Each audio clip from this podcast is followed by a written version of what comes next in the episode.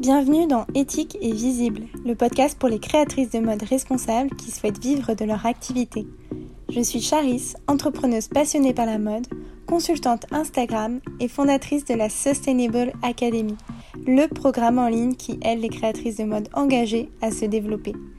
Dans ce podcast, tu trouveras une bonne dose d'inspiration, de motivation et surtout beaucoup de conseils pour émerger sur Instagram, attirer des clients en continu et faire de ta marque de mode responsable un succès. Bonne écoute Hello, je suis ravie de te retrouver pour le tout dernier épisode de cette première saison d'Éthique et Visible. Pendant le mois d'août, je vais en effet mettre sur pause euh, le podcast. Je vais en profiter pour faire le point sur mon business. Euh, c'est souvent ce que je fais l'été. C'est généralement le moment où je vais euh, pouvoir me poser, souffler un peu et faire un bilan de la première partie de l'année tout en préparant la rentrée. C'est d'ailleurs ce qui m'a inspiré cet épisode, car peut-être que toi aussi, tu profites de l'été pour faire le point sur ta marque, sur tes envies, sur ce que tu as envie d'abandonner, d'améliorer, de continuer. Et si c'est le cas, j'aimerais te guider un peu et t'aider à y voir plus clair du côté de ta communication afin de concentrer ton énergie et ton temps dès la rentrée à des actions qui en valent vraiment la peine. Car sur Instagram, il y a plein, plein, plein de fonctionnalités, plein, plein, plein de contenus différents, plein de pistes à creuser pour être plus visible, avoir une communauté plus engagée ou faire plus de ventes. Tellement de possibilités finalement que l'on peut s'y perdre et tenter trop de choses à la fois sans vraiment voir de résultats. Dans cet épisode, je vais donc te partager mes meilleurs conseils pour t'aider à te recentrer sur les actions qui comptent vraiment pour toi et pour le développement de ta marque afin que tu concentres ton énergie là où tu en as le plus besoin. Petite parenthèse, c'est un épisode très pratico-pratique, euh, donc je t'invite à prendre un stylo et une feuille ou une page blanche dans les notes de ton portable et de réfléchir et noter deux trois petites choses en même temps que je te déroule les différents points que je vais aborder. Déjà, pour savoir où concentrer ton énergie sur Instagram, il faut se rendre compte des tâches qui te prennent aujourd'hui le plus de temps et qui demandent le plus d'investissement de ta part. Si tu devais analyser la gestion de ton compte Instagram ces dernières semaines et ces derniers mois, qu'est-ce qui te prend le plus de temps à chaque fois? Est-ce que tu savais toujours où tu allais et comment mettre à bien ce que tu voulais faire? Ou est-ce que tu avais aussi besoin de regarder un peu à droite, à gauche pour trouver des idées ou pour savoir comment faire quelque chose en particulier? Pourquoi les tâches qui te prennent plus de temps te prennent autant de temps? Est-ce qu'il y aurait un moyen pour toi de réduire ce temps? Et la question la plus importante au final, est-ce que tes dernières actions t'ont apporté des résultats? L'idée ici, c'est de savoir si le temps passé et l'énergie dépensée valaient le coup ou si les résultats observés ne sont pas suffisants. Et dans ce cas, c'est le signe qu'il y a des points à améliorer dans ta communication. Par exemple, si tu prends trop de temps à écrire un post euh, et que derrière tu n'as que très peu d'interactions, 2-3 likes et 0 euh, commentaire, c'est problématique. Soit ton audience ne s'est pas sentie concernée par ton post parce que tu ne t'adressais pas à elle directement dans la légende, soit le visuel ne convenait pas, soit tu n'as pas posé de questions à la fin de la légende, ce qui fait que les gens n'ont pas forcément euh, eu envie de mettre un commentaire. Et euh, il peut y avoir encore plein d'autres raisons. Pour le coup, tu ne peux pas arrêter la création de contenu parce que c'est quand même la base d'Instagram, mais tu peux revoir ta stratégie pour améliorer tes légendes ou créer des visuels plus attractifs sans pour autant euh, te prendre la tête et passer des heures dessus. Donc mon premier conseil, c'est vraiment euh, d'analyser toutes les tâches que tu vas faire euh, sur Instagram et te dire, euh, ok, donc cette tâche-là, je prends tant de temps à la faire. Est-ce qu'elle m'apporte des résultats ou pas? Est-ce que je sais exactement où je vais en réalisant cette tâche ou est-ce que je suis un peu dans le brouillard et je tente des choses sans résultat? Une fois que tu as fait le point sur les différentes tâches que tu effectues au quotidien, tu vas définir un objectif. C'est le point 2 de notre petit exercice du jour. Le but va être de concentrer en fait ton énergie sur les actions qui vont t'aider à atteindre cet objectif. Pour t'aider, euh, en tant que marque de mode éthique, tu as trois objectifs au niveau de ta communication et en particulier d'Instagram. Être plus visible, c'est-à-dire faire connaître ta marque auprès de nouvelles personnes. Développer une communauté engagé, c'est-à-dire qui interagit avec tes contenus et qui adore ta marque.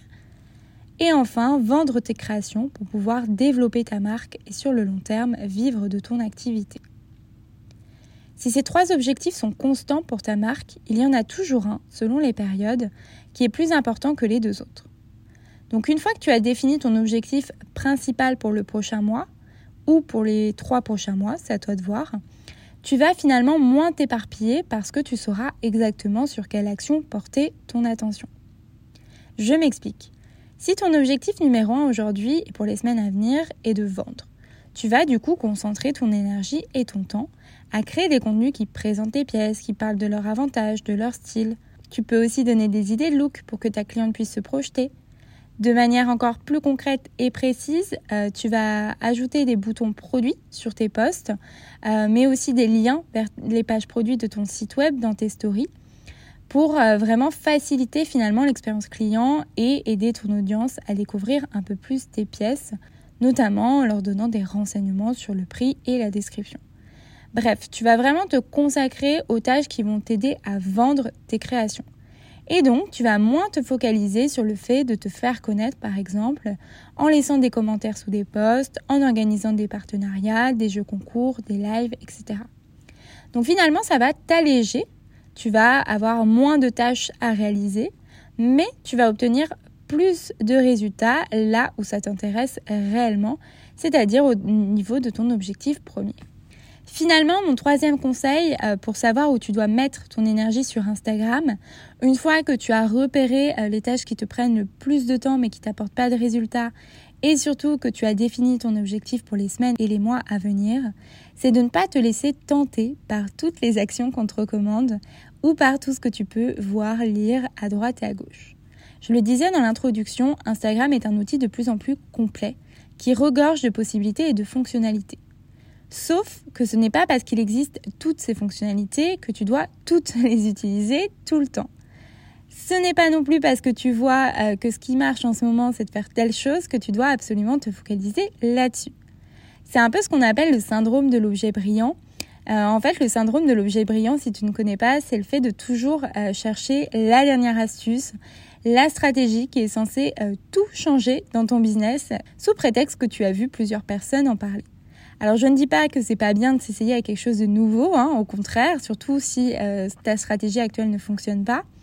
Je dis juste qu'il ne faut pas que cela te dévie de tes objectifs et de ce dont tu as réellement besoin à l'instant T.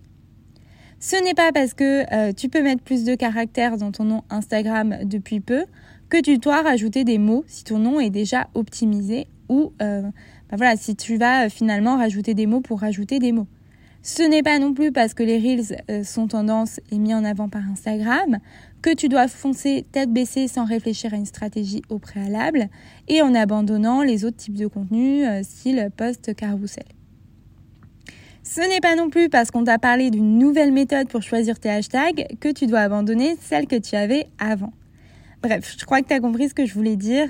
Se remettre en question quand quelque chose ne marche pas comme on souhaite, vouloir faire quelque chose dans un objectif bien précis, c'est totalement ok et c'est vraiment ce que je te conseille de ne pas rester euh, finalement sur quelque chose qui ne fonctionne pas parce que tu vas être frustré et finalement tu ne vas pas te développer. Mais euh, si tu as envie euh, d'aller vers autre chose, essaye au maximum de ne pas t'éparpiller en voulant tester le moindre conseil, la moindre astuce que tu trouves sur Instagram. Je t'invite plutôt à concentrer ton énergie sur ce qui importe vraiment. Finalement, le meilleur moyen d'éviter de s'éparpiller partout est de passer trop de temps sur des tâches qui ne t'apportent pas de résultats, ou en tout cas pas les résultats que tu espères, c'est de mettre en place une vraie stratégie qui va te permettre d'avoir un plan d'action pour être plus visible, avoir plus d'engagement et faire plus de ventes selon ton objectif du moment. Plus tu sais où tu vas, moins tu risques de perdre de l'énergie à droite et à gauche. Et ça, en tant que créatrice de mode éthique qui a déjà 20 000 trucs à gérer, c'est essentiel. D'ailleurs, j'en profite pour t'annoncer que la Sustainable Academy, le seul programme en ligne pensé pour les créatrices de mode éthique qui souhaitent développer leur marque et attirer des clientes durablement, réouvrira ses portes à la rentrée.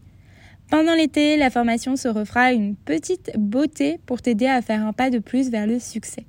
Si tu veux rejoindre les créatrices qui suivent déjà le programme et passer à l'étape supérieure, je t'invite à t'inscrire à la liste d'attente disponible dans le lien en dessous de la vidéo. Et voilà, c'était le dernier épisode de la première saison d'Éthique et Visible.